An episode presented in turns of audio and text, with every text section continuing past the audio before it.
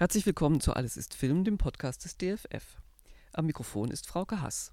Ich spreche heute mit meinem Kollegen Andreas Beilharz, Mitarbeiter der Kinoabteilung des DFF. Er ist für das italienische Filmfestival Versus Sud zuständig, über das wir heute sprechen möchten. Versus Sud findet vom 25. November bis 7. Dezember im Kino des DFF statt und bietet eine ganze Reihe interessanter neuer italienischer Filme sowie eine Hommage an die Anfang des Jahres gestorbene Schauspielerin Monika Vitti. Hallo Andreas. Hallo Frauke. Wenn ich mal ganz blöd fragen darf, was ist eigentlich das Ziel von Verso Sud? Es ist ja kein Festival äh, mit einem Wettbewerb, wo äh, der beste Film am Ende ausgeguckt wird, Kannst du es ein bisschen erläutern, was ihr bezweckt mit dem Festival? Ja, es richtet sich natürlich vor allem hier an lokales Publikum im Rhein-Main-Gebiet, in Frankfurt vor allem. Also es ist eher ein Überblick quasi über das italienische Filmschaffen so des vergangenen Jahres und weniger jetzt ein, ein Film, der jetzt auf ein Festival, das jetzt auf Premieren aus ist oder auf dem roten Teppich. Ähm, wir schauen ja auch schon immer, dass wir ähm, auch Gäste zu bekommen aus Italien, also Filmschaffende, die dann an den Eröffnungsabenden da sind. Aber es ist ein Festival, das wirklich eher ein, ein bisschen einen Einblick geben soll und ähm, einen, einen kleinen Überblick sowohl jetzt über das aktuelle Filmschaffen aus Italien, ähm, wo wir dann aus Italien auch viele Filme holen, die gar nicht im deutschen ähm, Verleih dann starten und vor allem in Originalfassung ähm, und gleichzeitig dann auch eine Hommage. Also es ist ein, ähm, ja, ein bisschen ein Nachspielfestival auch sozusagen, das nochmal ähm, Filme von anderen Festivals ähm, holt, die aber gleichzeitig eben oft nicht im Kino zu sehen sind. Wie viele Filme sind dann im Programm dieses Jahr? Insgesamt sind es tatsächlich 22 Filme, wobei einer eine Wiederholung sozusagen ist. Come in Gatto il Tangenziale, äh, wie eine Katze auf der Autobahn. Das war ein großer Erfolgsfilm 2018 beim Festival und auch in Italien ein Kassenknüller. Und da gibt es eine Fortsetzung, Ritorno a Coccia di Morto. Und der läuft im Festival und dann haben wir uns gedacht, na gut, dann zeigen wir auch den ersten Teil nochmal in einer Vorstellung, ähm, damit, auch wenn die Filme unabhängig funktionieren, also man muss den ersten Teil gar nicht gesehen haben, ist es trotzdem schön, nochmal die Gelegenheit zu haben für diejenigen, die nochmal sehen möchten oder verpasst haben. Genau, der kam hinzu, aber sonst haben wir in diesem Jahr ähm, elf aktuelle Filme, also wir haben in die Sektion Neues italienisches Kino, das ist eben dieses, was ich erwähnt hatte, überblicksartig, dass man einen, ein wenig Eindruck kriegt, was ist so neu in Italien jetzt an Filmen, sowohl im etwas populäreren Bereich als auch im Autorenfilmbereich entstanden. Dann gibt es die Hommage an Monika Monika Vitti. Das sind acht Filme in diesem Jahr. Und ähm, dann haben wir so ein kleines Disco-Special. Das sind zwei Filme. Also das ergibt dann insgesamt die 21 Filme plus eben die, den zusätzlichen ersten Teil il Tangenziale. Was erwartet das Publikum in diesem Jahr? Du hast es jetzt schon ein bisschen angerissen, aber gibt es Filme, auf die du dich besonders freust? Ja, ich freue mich ganz besonders auf die Hommage an Monika Vitti. Das ist wirklich eine der ganz großen Schauspielerinnen des italienischen Kinos. Eine Ikone wirklich durch die Filme auch von Antonioni in den frühen 60ern geworden. Und da jetzt sozusagen so einen Überblick zu bekommen, also wir zeigen Filme von 1960 bis 1973, das war ihre große Phase. Und wo man auch wirklich einen schönen Eindruck bekommt, wie vielseitig sie auch war und dass sie da wirklich, ja, sehr facettenreich ähm, einerseits so diese ja, Stilleleganz haben wir es auch genannt im Programmheft, diese etwas rätselhafte, wahnsinnig ähm, ausdrucksstarke Präsenz hat in den Filmen von Antonioni.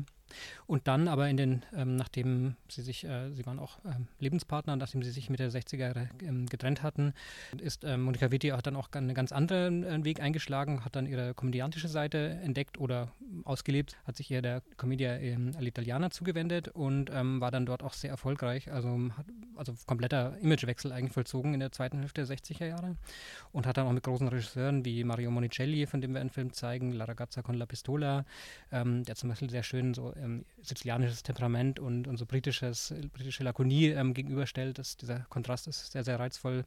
Oder Ettore Scola ähm, mit Drama della Gelosia, auch toll besetzt, ähm, mit äh, Mastroianni zum Beispiel.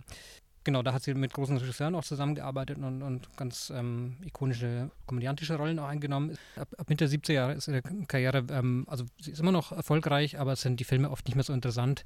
Das betrifft allgemein eigentlich das Komödiengenre in der Zeit dann. Aber sie hat äh, bis Mitte 70er Jahre, wir haben dann noch zwei Filme ausgewählt, die wirklich nochmal ähm, besonders sind, die sich unbedingt lohnen. La Tosca von 1973, das war ihr persönlich noch ein Anliegen, den hat sie selbst sehr geschätzt und ja auch immer bedauert, dass der kein größerer Erfolg wurde.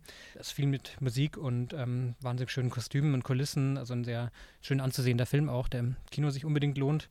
Und äh, Polvere di Stelle, das ist quasi der ähm, Sternenstaub übersetzt, ähm, ist unser Abschlussfilm beim Festival am 7.12. Und das markiert eine Zusammenarbeit auch von 19 1973 mit Alberto Sordi, mit dem sie sowohl dann vor der Kamera als auch ähm, eher hinter der Kamera äh, stand. Also sie hat mit ihm einige Filme gemacht, auch unter seiner Regie. Und ähm, das ist ein ganz besonders lohnenswerter, den, der auch ein bisschen so das Showgeschäft und äh, Varieté-Theater ähm, Welt porträtiert und das auch wahnsinnig detail- und liebevoll bunt. Und ähm, ja, das ist auch ein sehr schöner Abschlussfilm nochmal und der gerade nochmal diese ähm, komödiantische Seite von ihr wunderbar zur Geltung bringt. Mhm. Was du jetzt noch nicht gesagt hast, dass sie auch eine wahnsinnig schöne Frau war.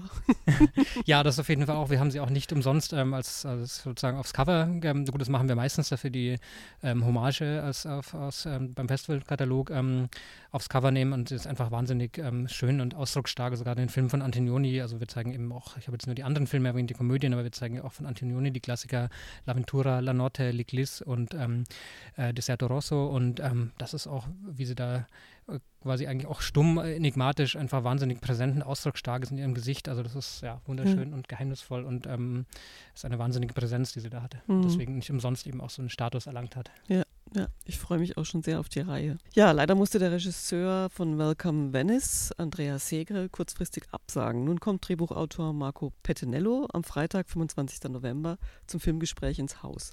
Was ist Welcome Venice für ein Film?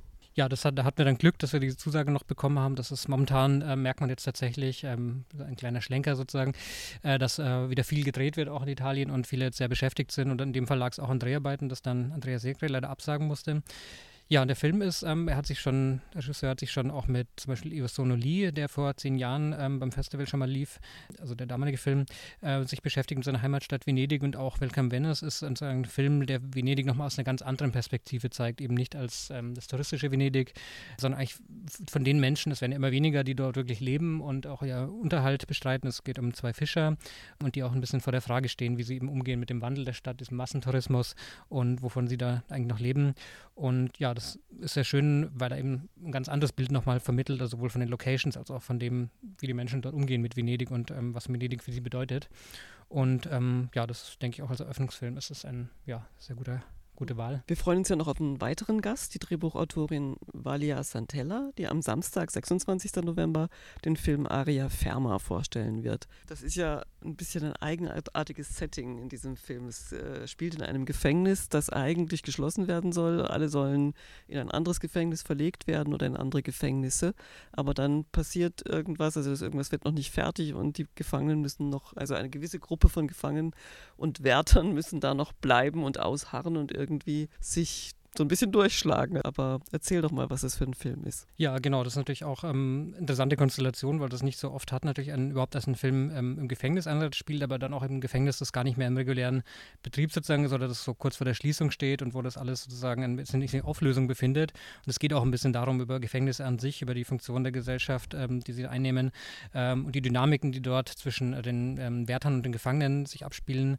Ähm, und es ist auch natürlich ein ganz besonders ein, ein quasi eine Gegenüber Stellung von zwei der großen Stars italienischen Gegenwartskinos, Tony Servio und äh, Silvio Orlando. Orlando übrigens auch gleich dreimal beim Festival vertreten mit drei Filmen und auch schauspielerisch sehr reizvoll sozusagen dieses Duell. Ähm, auf der einen Seite Werther, auf der anderen Seite der Insasse ja, die Dynamik zwischen den beiden und wie ähm, sie versucht, sozusagen seine Position, die jetzt wegbröckelt in, dem, in der Auflösung des Gefängnisses, nochmal zu verteidigen und wieder ähm, so, ein, so, eine ganz eigenartige ähm, Endzeitstimmung so aufzieht. Das ist schon sehr faszinierend und wir freuen uns, dass wir, also das ist ja diesmal beim Festival, also auch Leonardo Di Costanzo ist auch sein Fall, der leider bei, wegen Dreharbeiten nicht kommen konnte. Aber eigentlich ist es ganz schön, dass wir jetzt da mit der Drehbuchautorin, der Valeria Santella, die zum Beispiel auch den ähm, Il Traditore, der Verräter, der vor ein paar Jahren beim Festival sehr erfolgreich lief, äh, geschrieben hat, dass sie kommen kann und dass wir uns in dem Fall durch zwei, also durch eine Drehbuchautorin und einen Drehbuchautor als Gäste mal einen anderen Blick haben auf ein anderes Gewerk sozusagen, mhm. nicht nur immer Regie oder Schauspiel, sondern auch ähm, ja, die schreibende Zunft, die auch einen großen mhm. Einfluss ähm, hat einfach im Film und meistens aber unsichtbar bleibt. Mhm. Das ist sehr schön, dass wir da zur Eröffnung jetzt zwei äh, Vertreter haben, Vertreterinnen. Gibt es weitere Höhepunkte, die du uns anpreisen kannst? Ja, also bei den neuen Filmen gibt es, äh, ist eigentlich ein sehr interessanter Querschnitt. Also zum Beispiel ähm, Ennio über Ennio Morricone von Giuseppe Tornatore, ähm, dem auch mal vor einigen Jahren eine Hommage gewidmet war. Das ist natürlich ein eine tolle Preview, die wir da bekommen haben. Ähm, ein, ein, sehr außergewöhnlicher Einblick in ja, sowohl das ähm, Leben als auch die Karriere von Morricone, der mit unfassbaren ungefähr 500 Filmmusiken glaube, der produktivste ähm, Filmkommunist wahrscheinlich weltweit ist. Ähm, und auch einer der beliebtesten und als Musiker einfach auch herausragend. Und er hat ein sehr langes Interview, 44 Stunden mit Tornatore noch vor seinem Tod, ja gemacht und da sehr viel preisgegeben, über seine Arbeitsweise, über seine ähm, Karriere, seine Entwicklungen, ähm, Anekdoten erzählt. Und das wird dann kombiniert mit vielen anderen Ausschnitten von Leuten, mit denen er gearbeitet hat, also ganz bekannte Namen da auch dabei, ähm, also von ähm, Bertolucci, Dario Argento, ähm, Lina Wertmüller, Quentin Tarantino, also auch die amerikanischen Regisseure, hat ja auch in den USA viel gearbeitet. Genau, wird dann mit Archivmaterial, es ist ein ganz vielschichtiger Einblick, der, der ein tolles Porträt sozusagen über diese außergewöhnliche Karriere und eine der großen Figuren des italienischen Kinos überhaupt des ähm, letzten Jahrhunderts. Also das ist auf jeden Fall natürlich ein Highlight. Ähm, wir haben auch den, die Oscar-Anreichung italienische für das, die nächste Oscar-Verleihung 2023, da sind wir jetzt sozusagen sehr früh dran. Mhm. Äh, Nostalgia von Mario Mattone haben wir bekommen als Preview, ähm, die wir zeigen dürfen. Ein ganz besonderer Film ist auch Freaks Out von Gabriele Mainetti. Da hatten wir auch den Jig Robot, den Film davor von ihm, vor ein paar Jahren beim Festival. Und der Film ist jetzt auch wieder, ja, fällt auch so ein bisschen raus aus, den, aus dem sonstigen Programm, also weil er sehr fantasievoll, eigentlich so fast ein Fantasy-Film ist, der in so einer Zirkuswelt spielt, aber im, im besetzt, von den Nazis besetzten Rom 1943 und da mit leichten Anklängen, Fellini zum Beispiel, aber ja, von Außenseitern erzählt, die sich in so einer ganz ähm, ganz furchtbaren Zeit versuchen, irgendwie durchzuschlagen und das Ganze aber sehr fantasievoll und sehr ähm, liebevoll auch gegenüber den Figuren und ähm, also es ist ein sehr origineller, aufwendiger Film, der wirklich zu den herausragenden gehört. In diesem Jahr, wir haben auch, die Bandbreite geht schon relativ weit, zum Beispiel Jugendfilm Canquinculu, Karussell von Chiara Bilossi, die auch beim Festival schon vertreten war, wo es an Jugendliche geht, die ähm, als übergewichtige ähm, Außenseiterin gemobbt wird und dann sich anfreundet mit einer, ähm, Amanda heißt sie, die, die etwas außerhalb der Gesellschaft lebt und sich dann eine Freiheit ähm, geschaffen hat und da der Verbindung der beiden, der Freundschaft, ganz neue Perspektiven auch für das Leben der Jugendlichen sozusagen, abseits der, der gesellschaftlichen Normen auch und auch Gendernormen äh, aufgemacht wird. Wir haben Legionario, der Legionär, der zum Beispiel erzählt von Einwanderern aus Afrika und ähm, also zwei Brüder, die sich auf verschiedenen Seiten des Gesetzes dann wiederfinden. Ähm, einer, der eine ist Polizist geworden und muss plötzlich das Haus, wo seine Familie, seine Mutter und ähm, der Bruder noch leben, ein besetztes Haus räumen und dann ist natürlich ein wahnsinnige Gewissenskonflikte, ethische Konflikte in, im Film verhandelt werden. Das ist ähm, sehr spannend. Wir haben Bambino Nascosto von Roberto Ando, der auch eine Hommage, also wir haben gleich drei Filme eigentlich diesmal dabei von ähm, Regisseuren, die in den letzten Jahren mit Hommagen gewürdigt wurden, die jetzt neue Filme gemacht haben. Da ist eben der von Ando, Bambino Nascosto, ein Film. Das ist einer der drei Filme, die ich erwähnt hatte mit Silvio Orlando. Ja, wir haben zum Beispiel auch von Daniele Lucchetti ähm, Lucky, das ist dann der dritte Film mit Orlando, den haben wir auch bekommen. Ähm, der wurde auch, ähm, Lucchetti wurde auch, ich glaube, auch vor einigen Jahren beim vier, fünf Jahren müsste es her sein, war auch persönlich zu Gast beim Festival, wurde gewürdigt mit einer Hommage.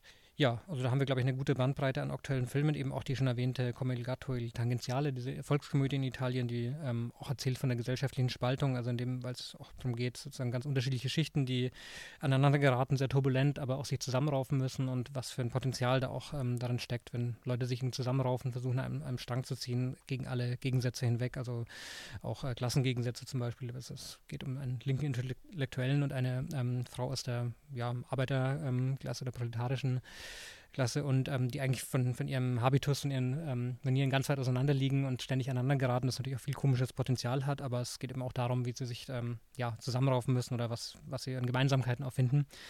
Ja, der ist auch sehr lustig, auch wird sicher ein, ein ähm, Film sein, der auch gut ankommen wird. Ja, was ich sehr schön finde, dass wir ähm, Italo Disco bekommen haben, die Festivalfassung eines äh, Dokumentarfilms über das Phänomen Italo Disco. Das war in den 80ern ja wahnsinnig populär, ähm, ein Jahrzehnt lang ähm, weltweit eigentlich in Italien entstanden und auch in Deutschland dann weiterentwickelt worden. Deswegen ist es auch ganz schön, weil es so eine deutsch-italienische Verbindung auch herstellt. Wir haben dann auch ähm, den Regisseur Eckhard Schmidt, also nicht Regisseur des Films, aber der ist ähm, eben auch Regisseur, deutscher Regisseur, der in Italien und in Deutschland auch dreht und der halt einer der Interviewpartner war im in diesem Dokumentarfilm, der ist auch da zufällig, weil er beim Filmkollektiv eine, eine kleine Hommage an dem Wochenende gewidmet bekommt. Und wir zeigen auch im DFF Alpha City einen Film von ihm, der so ein bisschen passt auch zu Italo Disco. Und er wird auch vor Italo Disco ein bisschen was noch erzählen. Das ist eigentlich ganz schön.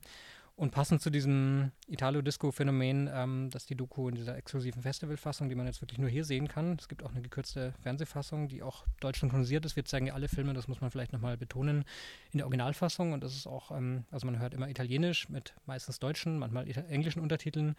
Und das ist auch hier der Fall, also kann man jetzt in der Fassung wirklich nur hier sehen. Und White Pop Jesus aus den 80er Jahren ist dann auch nochmal eine schöne abgefahrene Ergänzung dazu, also ein, ein wunderbar schräges Musical ähm, mit eben Disco-Musik aus den 80er Jahren, wo ein Hippie-Jesus dann auf die Erde zurückkommt und versucht, so im Stile von mhm. ähm, Jesus Christ Superstar äh, mit Gesang, Musik die Menschen dann zu bekehren und zum Guten zu führen und gegen die Mafia und gegen Drogen anzutreten. Und das ist, es gibt unglaublich schräge Sequenzen, bunt und fetzig. Und ähm, also das ist auch ein großes Vergnügen, dass wir da, das ist ein schönes Special, finde ich, diese Disco. Das mhm. auch noch ein, wo ich mich sehr darauf freue, dass wir das beim Festival präsentieren können. Ja, das klingt sehr vielversprechend, finde ich, insgesamt, was du erzählt hast.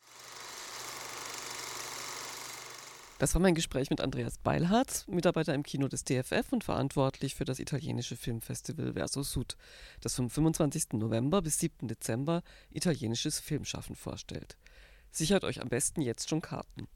Wenn ihr nichts verpassen wollt, was im DFF passiert, abonniert gerne unsere Podcasts Filmgeschichte in Objekten oder Alles ist Film. Aber jetzt erstmal danke fürs Zuhören.